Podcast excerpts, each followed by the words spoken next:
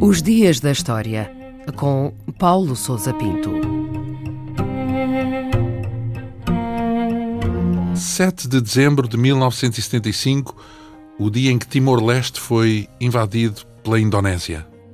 Às primeiras horas desse dia, cinco navios de guerra indonésios tomaram posições de fronte de Dili e iniciaram o bombardeamento da cidade.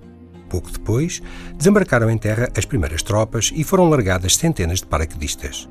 As forças da Fretilin, o movimento timorense que havia proclamado a independência alguns dias antes, foram insuficientes para conter o avanço dos invasores e retiraram-se para o interior da ilha. A ocupação de Dili foi apenas o primeiro passo da Operação Lotus, nome de código da invasão do território de Timor-Leste, no decorrer da qual foram cometidas atrocidades e massacres indiscriminados sobre a população timorense.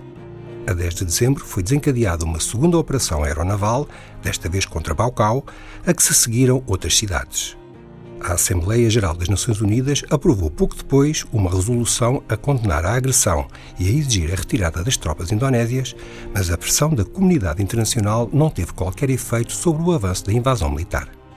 Quais foram os motivos invocados pela Indonésia para esta invasão?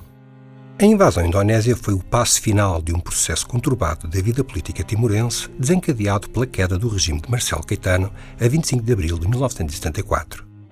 A Indonésia nunca tinha mostrado interesse por Timor-Leste, enquanto o território foi uma colónia portuguesa, mas os receios de que a instabilidade que aqui se viveu no verão de 1975 alastrasse no seu próprio território acabaram por tornar-se dominantes. O regime indonésio começou a interferir nas movimentações políticas em Timor e a fazer incursões na região da fronteira. A ruptura ocorreu a 28 de novembro, quando a Fretilin, o partido timorense de inspiração comunista, que havia saído vitorioso da Guerra Civil, proclamou a independência de Timor-Leste. Por essa altura, o Sueste Asiático era uma região particularmente sensível na geopolítica mundial, após a queda de Saigão e da vitória do Vietnã do Norte. A preocupação com o alastrar dos movimentos comunistas acabou por levar o governo norte-americano a autorizar e a apoiar os planos indonésios de invasão de Timor-Leste. E o que é que aconteceu depois dessa invasão?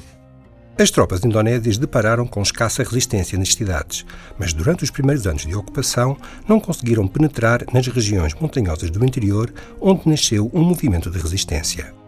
Em julho de 1976, Timor-Leste foi formalmente anexado como a 27ª província da Indonésia.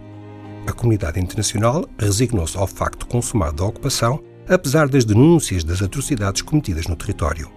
Calcula-se que cerca de um terço da população timorense tenha sucumbido, direta ou indiretamente, em resultado da ocupação.